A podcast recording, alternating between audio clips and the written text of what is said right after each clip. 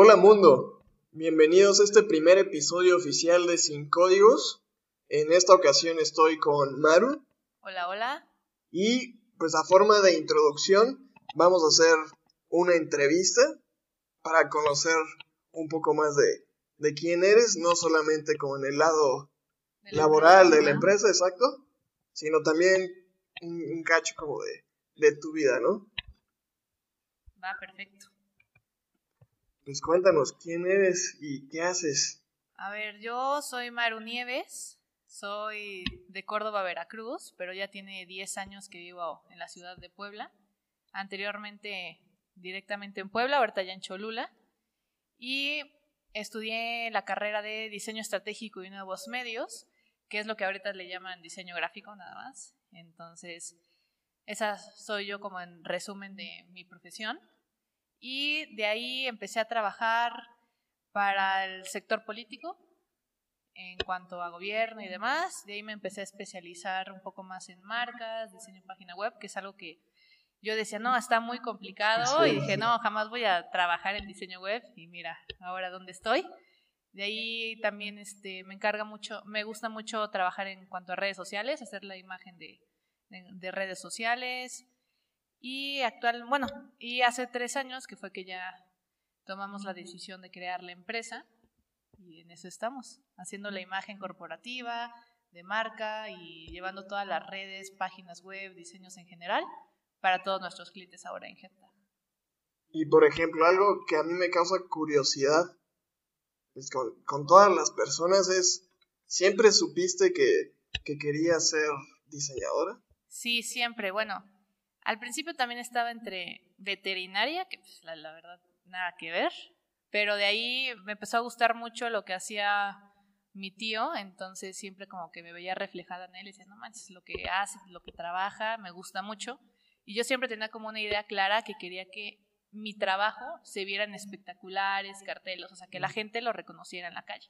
Y ya, gracias a Dios, he tenido el gusto de hacer unos trabajos que han estado en, en espectaculares, pósters, camiones y demás. Entonces, sí, sí elegí bien la, la profesión. Y ahora, que mencionas eso, o sea, ¿qué, qué impresión te causa el, el ver, ah, trabajé esto, tal vez digitalmente, se me ocurrió a mí la idea, la plasmé, y ahora lo veo pues, en un espectacular, lo veo en las redes sociales, es un anuncio. Está muy padre el poder decir, wow, esto yo lo hice, o reconocerte, o que la gente también te reconozca, ¿no? Que diga, oye, ya viste tal diseño de tal página, o que lo empiezan a compartir y que platiquen de tu trabajo, es algo muy satisfactorio. Creo que es la parte que más me gusta del diseño, ¿no? Que puedes llegar a muchas partes con algo tan simple. Y aparte también ya tienes como tu, como tu esencia de diseño. O sea, ya si ves los logos que haces en las páginas web, todo tiene como una esencia que, eh, exacto, que sabes que es Manu Nieves, ¿no? Sí, sí, sí. Está muy padre. Eso es lo que he intentado como un poco definir un estilo. Tampoco me clavo en, ay, todos mis marcas son iguales, ¿no? Por ejemplo, pero sí tengo como cierto patrón de acomodo de texto y demás, de la paleta de color, me gusta mucho jugar con los colores, entonces igual en la, en la universidad como que sabía que en cuanto a color era un poco buena, entonces siento que esos son mis puntos fuertes en cuanto a diseño y trato de plasmarlos en todos nuestros clientes, ya sean marcas, este, identidades o un simple diseño de página web. Perfecto. Y por ejemplo, para los que no nos conozcan, eh, pues tenemos una empresa que se llama HeadTech, una agencia de desarrollo, diseño, marketing digital. Y este proyecto ya cumplimos ahorita en finales de octubre, tres años, ¿no? ¿Tú te imaginabas o sabías que querías hacer tu empresa y que sería como de este, como de este giro? Me lo imaginaba, sí, porque siempre supe que quería dirigir a mucha gente en proyectos muy grandes. Entonces sí me imaginaba con una empresa, pero nunca creí que la pudiera tener tan rápido. Y más con este giro que me encanta. Lo que te decía, yo jamás pensé que me iba a dedicar a diseño de página web, porque veía las materias en la uni y decía, no, o sea, es mucho trabajo, me da flojera, y al final me acabó encantando y sí, este proyecto me fascina por la rapidez en de todo lo que hemos logrado y las metas que tenemos para seguir haciendo cosas padres. Y por ejemplo, yo me acuerdo mucho cuando platiqué esta idea primero con Fernando, que es el, otro socio. que hoy no se encuentra con nosotros, y que tú te sumaste como parte integral del proyecto, porque inicié con él eh, promocionando la parte de posicionamiento en Google y desarrollo de páginas web, como la parte técnica. Pero vimos que, o sea, sí podíamos desarrollar páginas, pero no se veían bien. Entonces ahí donde entraste tú y complementaste excelente al equipo, pero pues tú ya estabas trabajando, o sea, ya tenías como experiencia en diseño, entonces, eh, o sea, te imaginabas que, que podrías como vivir de esto, que tendrías tu empresa en, en algún momento como de esta forma. Bueno, cuando me lo plantearon ustedes fue nada más como colaboración de, ay, necesitamos un logotipo para nuestra marca y, y, ya, a raíz de eso que les gustó y demás, me fui sumando poco a poco hasta formar la empresa que hoy, que hoy estamos representando. Entonces, en ese preciso momento en el que ustedes me invitan a colaborar, nada más en el logotipo, pues yo no tenía ni idea, porque yo estaba bien posicionada en mi otro trabajo, ¿no? a raíz de ahí empezaron ya problemas en el otro trabajo, demás, se cierra la empresa, eh, se da la oportunidad de que yo me vaya a Estados Unidos, entonces como que sí estaba medio enrolada, pero no lo veía como, ah, es el trabajo en el que voy a vivir. o sea, de esto voy a vivir, la verdad no lo sentía tanto como en el punto en el que estamos ahorita, de que le echamos toda la carne al asador y es a buscar clientes, a seguir trabajando, sabemos nuestro potencial y pues estamos viviendo de eso desde hace varios años. Entonces nos está funcionando la metodología y sí, ahorita me encanta y sí es un punto de que digo, a lo mejor no lo había pensado o imaginado, pero ahorita qué bueno que ya se cumple este sueño. Sí, exacto. Eso es lo que quiero compartir también. O sea, que no siempre es como el camino más evidente. Exacto. O sea, no me acordaba de esa parte cuando te fuiste a Estados Unidos, que si era como, o sea, si estamos empezando la empresa, sí tenemos clientes, estamos trabajando, pero no estábamos como los tres comprometidos full time en, en el proyecto. Era como nuestro proyecto de freelance, ¿no? Así cada quien con sus cosas, independientemente de la escuela, trabajo, lo que se tuviera que hacer.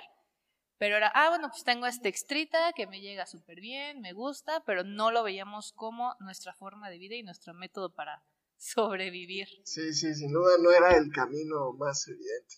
ni el seguro. Sí, porque mucha gente por irse por el camino seguro dice, no, pues prefiero estar de godín. Sí, tener mi salario, exacto, hago lo mínimo en la empresa, me pagan cada quincena, no tomo ningún riesgo.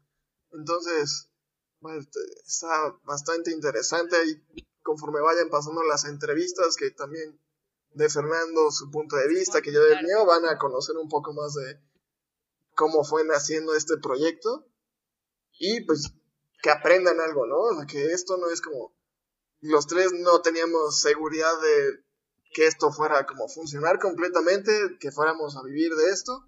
Al principio era como el side hustle, ¿no? Que trabajamos medio tiempo o estudiando o en un trabajo como de Godín y medio tiempo e, este proyecto.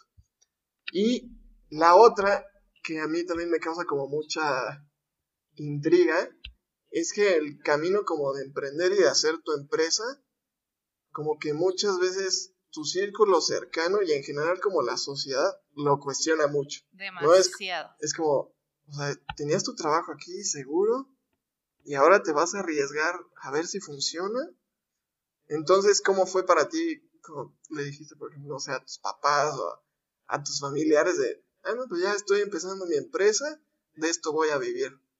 Bueno, por mi parte, como yo ya estaba grande, o sea, yo ya tenía muchos años que estaba trabajando, ya nada más fue como, les avisé, mira, estoy en este proyecto, estoy haciendo esto, me encanta, voy a vivir de eso, gracias por todo lo que me dieron, pero ya con esto me voy a poder independizar bien. Entonces, por parte de mis familiares, eh, lo único que me dijeron fue adelante, si es en lo que crees, si es el proyecto que te gusta, sin problema, llévalo a cabo y muchas felicidades, ¿no? Por emprender este nuevo camino que mucha gente no se arriesga. Sí, no, no se atreve. Exacto.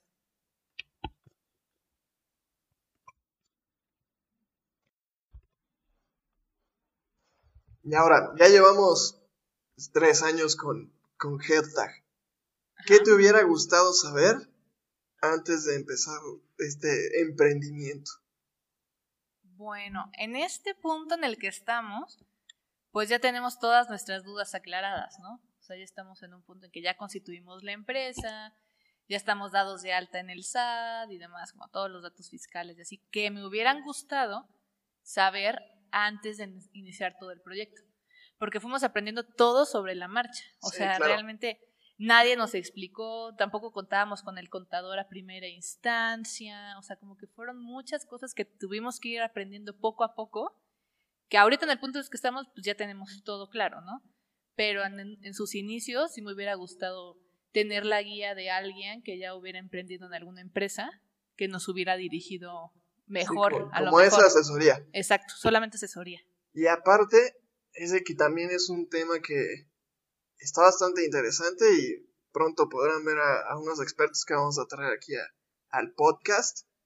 Toda esa parte fiscal, contable y legal, nadie, nadie te la explica.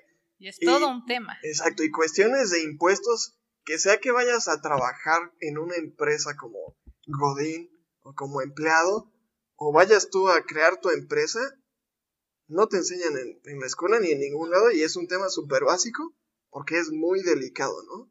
Justamente. Sí, sí, sí. Entonces, eso es lo que tuviera... Sí, es como lo principal. Porque sí está muy para decir, ay, tengo una empresa, ya vivo de esto, estoy emprendiendo, soy empresario, bla, bla, bla, pero nadie te dice, ay, ¿cómo te va fiscalmente? ¿Cómo le hiciste? Qué trabas te pusieron, qué tuviste que pasar para poder llegar a este punto. Entonces, esos temas van a estar muy interesantes en el siguiente podcast. Sí, e incluso nosotros cuando empezamos con la idea de, de la empresa, que estábamos ahí como asesorados por una institución educativa que en teoría pues era asesoramiento para el emprendimiento. Nunca tocamos los temas fiscales y, legales. Era como, ah, tu idea de negocio, eh, bájala, ve si es viable y ya, nada más. Entonces, si ni siquiera en educación universitaria y como en alguna incubadora o en una institución que se dedica como a, acelerar proyectos, incubadora de proyectos, y no te enseñan esa parte, sí, está cañón. Sí, rascarse con, las, con sus propias uñas y ver qué sale, que al final pues sí nos pudimos acercar a gente muy profesional que nos ayudaron, nos guiaron y pues el producto final está muy padre. Sí, y vaya, como en todo, sí estaría muy padre que hubiera como, ah, mira, esto es lo que tienes que saber antes de empezar cualquier cosa, en cualquier tema de la vida, no solo como en, el emprendimiento, ¿no? Desgraciadamente así no es y vas aprendiendo sobre la marcha, vas cometiendo errores, te vas rodeando de gente que sabe y pues ya es la única forma de, pues de emprender y hacer algo. Si no, te vas a quedar estancado sin, sí, sin, hacer nada. Y si ahorita nos estás escuchando y estás interesado en estos temas, no te vayas a perder los próximos podcasts que vamos a tener en cuanto a contaduría, porque van a estar muy interesantes. Entonces, todo lo que nosotros pasamos, te vamos a ayudar también un poco a que tú no lo pases y no le sufras tanto. Sí, y también en próximos capítulos les vamos a contar algunos de de nuestras aventuras. a varios como errores y cosillas que pues que tuvimos que experimentar para ya saber qué no tenemos que hacer o cómo hacerlo mejor. Sí, sí, sí, correcto. Y ahora, ¿qué habilidades crees que te han ayudado a llegar ahorita donde estás? Mm, fíjate que en cuanto a diseño, no nada más habilidades en técnica o así, sino más bien las habilidades de venta me han ayudado muchísimo, porque yo al principio pues, era o tímida o no sabía cómo vender mi producto y demás. Y esas habilidades son las que me han ayudado que en este momento ya pueda presentarme frente a un cliente y venderle bien la propuesta y todo. Sí, exacto, que esa es otra que en ningún lado te enseñan y es básica. Igual sea que tienes tu empresa y tienes que vender tu producto o servicio, o de forma personal, aunque vayas a ser como trabajador, te tienes que vender a ti mismo, o sea, tienes que saber presentarte para que te tomen en cuenta para un proyecto, ¿no? Exacto, y saber representar bien a la empresa, porque no, no, es, no es nada fácil. Sí. ¿Y cuál fue una de tus primeras como victorias? Iniciando el proyecto de hashtag, que dijiste, ah, hice esto y ahora sé que sí es por aquí el, el camino. Mm, déjame pensar. Fue uno de nuestros primeros proyectos si no mal recuerdo el primero o el segundo, que nos encargaban, que es un centro de psicología que se llama Íntegramente, que aunque no hice yo la parte de logotipo ni de marca, nos encargaron hacer la página web y posicionarlo, ¿no? En Google y en redes sociales y demás. Entonces yo al principio era como muy, no escéptica, pero no sabía cómo funcionaba el SEO, por ejemplo, el posicionamiento, no, no sabía de los alcances y tampoco cómo eran los mejores diseños en esa temporada para las páginas web, ¿no? Entonces fue un proyecto que lo agarramos desde cero y lo, lo potencializamos tan bien que ahorita es muy famoso aquí en Puebla, íntegramente, síganlo. Entonces creo que esa fue como la primera victoria que dije, nuestro trabajo es tan integral que los tres, que yo me dedico a la parte de diseño, Fernando desarrollo y tú en posicionar las páginas, entonces fue ahí cuando me di cuenta que realmente nuestras capacidades, al unirlas, podremos hacer algo muy padre y potencializar una marca, una página o inclusive toda una empresa es algo que me llama mucho la atención y que sepan que pueden tener nuestro respaldo. Ahí fue cuando supe, este es el camino y hashtag es donde quiero seguir. Que por ahí era. Exacto. Sí, ya que viste el impacto, Sí, porque te digo, yo ni siquiera sabía, o sea, sí había escuchado a lo mejor deseo, pero muy poco, lo que tú me podías contar, ¿no? Pero ya que veo los resultados, todo el trabajo que es y demás, digo, no, o sea, esto lo tiene que saber el mundo y todas las empresas pequeñas, grandes, medianas, todos, para poder potencializar su negocio. Entonces, eso me gusta mucho de, de que pudimos completarnos muy bien para sacar productos finales muy buenos. Y ahora, como cambiando la cara de la moneda, que esta fue como una victoria, ¿cuál crees que ha sido un error o una lección como muy importante que has aprendido? Mm, creo que puede ser el momento en que perdimos el nombre de la primera empresa. Creo que esa sí fue como una derrota en general que nos vino para abajo a todos, que fue como ya estábamos muy clavados en el primer nombre que teníamos. También no se pierdan ese podcast en el que estaremos hablando de nuestros errores. El perder el nombre, la marca y todos los sueños que ya teníamos sobre esa pues sí, empresa, sí fue como un golpe duro que dije, no manches, o sea, tanto esfuerzo, tanto tiempo invertido para que por una tontería así se nos viniera todo para abajo. Entonces sí fue una parte que, que me desilusionó, pero al final que lo supimos balancear muy bien y salió una empresa completamente renovada y, sí, creo que, potente. Bueno, eso lo vamos a tocar en otro episodio, pero nos ayudó mucho para ver qué estábamos haciendo bien, qué podíamos mejorar, qué estábamos haciendo mal y que fue como la segunda etapa, como la versión 2.0 de... Exacto. Y salió bastante bien, ¿no? Entonces, aunque sí entiendo perfectamente, fue una gran lección, un error ahí que igual algo que nadie nos había explicado, tampoco habíamos investigado, pero bueno, se convirtió en una gran lección. Sí. Y ahora, ¿qué parte de, de tener tu empresa te gusta y qué parte no? De tener una empresa realmente me encanta todo, desde poder tener mis tiempos, o sea, no tengo que depender de un horario estricto, aunque sí me pongo yo un horario de trabajo, o sea, sí tengo un horario específico en el día para trabajar. Esa parte de flexibilidad, me gusta mucho el poder hacer home office siempre. El trato con el cliente también me gusta mucho, que es algo que cuando eres Godín, pues no, no te toca, exacto, no tienes mucho acercamiento con los clientes. Entonces, toda esa parte me gusta de ver el potencial que tiene la empresa y que tengo yo, me gusta mucho. Entonces, eso es como lo, lo que más rescato de, ser empresaria. Y lo que a lo mejor no me pueda gustar tanto, es nuevamente a todo lo que tenga que ver con lo contabilidad, o sea, con lo contable.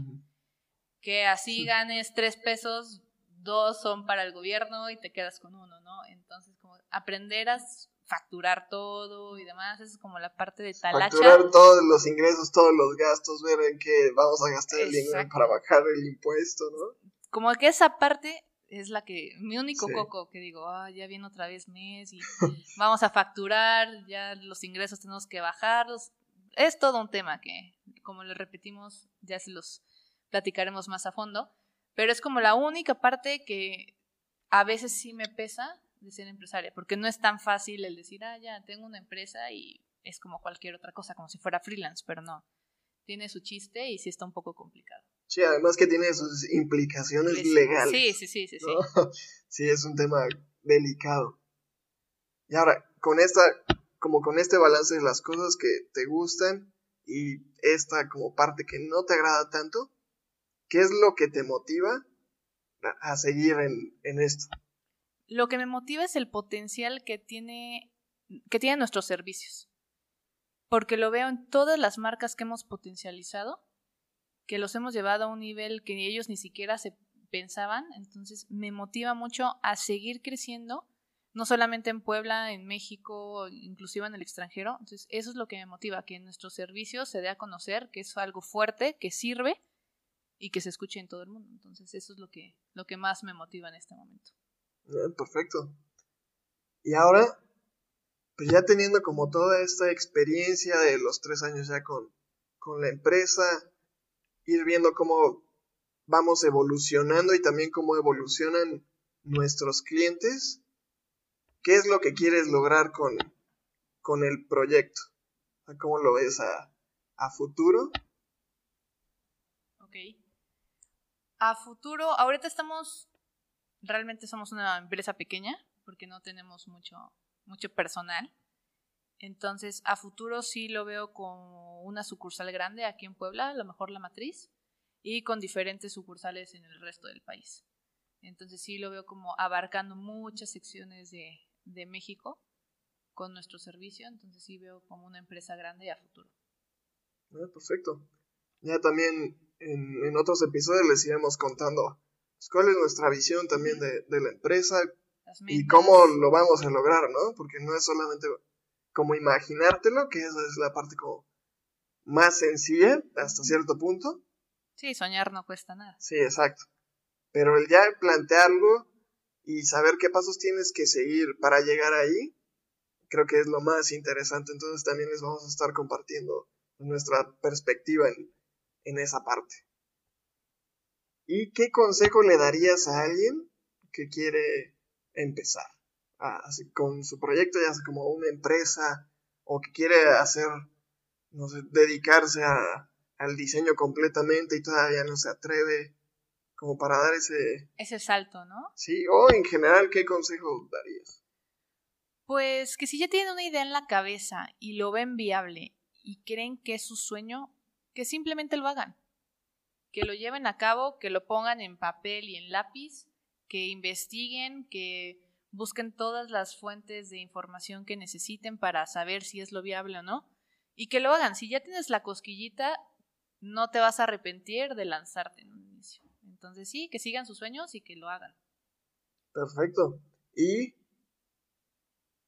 hay algo que desearías que te hubiera preguntado que todavía no, no te he hecho esa pregunta? Este, ¿qué puede ser? Okay, me hace como súper básico que sepan esto y no me lo has preguntado. Mm, a lo mejor que si ustedes me caen bien. no, no es cierto. Pues no sé, la verdad creo que está muy completo todo lo que me preguntaste. Ya si tengo alguna otra duda, pues en otro podcast se los iré recordando. Así, ah, ya me acordé que esto podemos hacer, pero no, en general todo estuvo muy completo. Perfecto. Y sin códigos, ¿qué es algo que te gustaría que la gente supiera. ¿No? Así como, mm, puede ser como de ti, de la vida, de la empresa. De cualquier cosa. A ver, puede ser que... A lo mejor algo que la gente no sepa, que me puedo ver un poco joven, pero yo tengo 27 años. Eh, ya llevo muchos años viviendo aquí en Puebla, soy una persona como muy hogareña. Y ¿qué puede ser otra cosa que nadie sepa? Ah, que tengo como un alma vieja, me gusta la música de los ochentas, setentas, o sea, soy como muy oldie, entonces es algo que solamente mi, mi gente muy cercana sabe y que me gusta mucho Selena también. Así es, es como... Y ni siquiera es guilty pleasure, es como, ah, ah me encanta y que lo sepa el mundo. Exacto, sí, sí, sí, pero es algo que no voy y lo sí, sí, no lo gritas. Es, algo que sin códigos lo puedo decir y que me encanta, entonces, no hay problema. Pues que esa es también como la otra parte de, de este podcast. ¿no? Ahorita tratamos la parte como más técnica, más empresarial, pero también vamos a hacer entrevistas como de esta parte como más humana, más común. No hemos platicado mucho como de este tema de la edad y, por ejemplo, la presión social para cuándo te vas a casar, cuándo vas a tener hijos. Sí, de todo, ese tema. O la típica de, estás muy chica o chico, no tienes experiencia en el ámbito laboral, ¿por qué tengo que confiar en ti para este servicio y no en alguien muy grande que ya tenga como mil años de carrera? Entonces, el contrapeso de ser jóvenes en el mundo empresarial también pesa. Entonces, también les platicaremos en nuestra experiencia.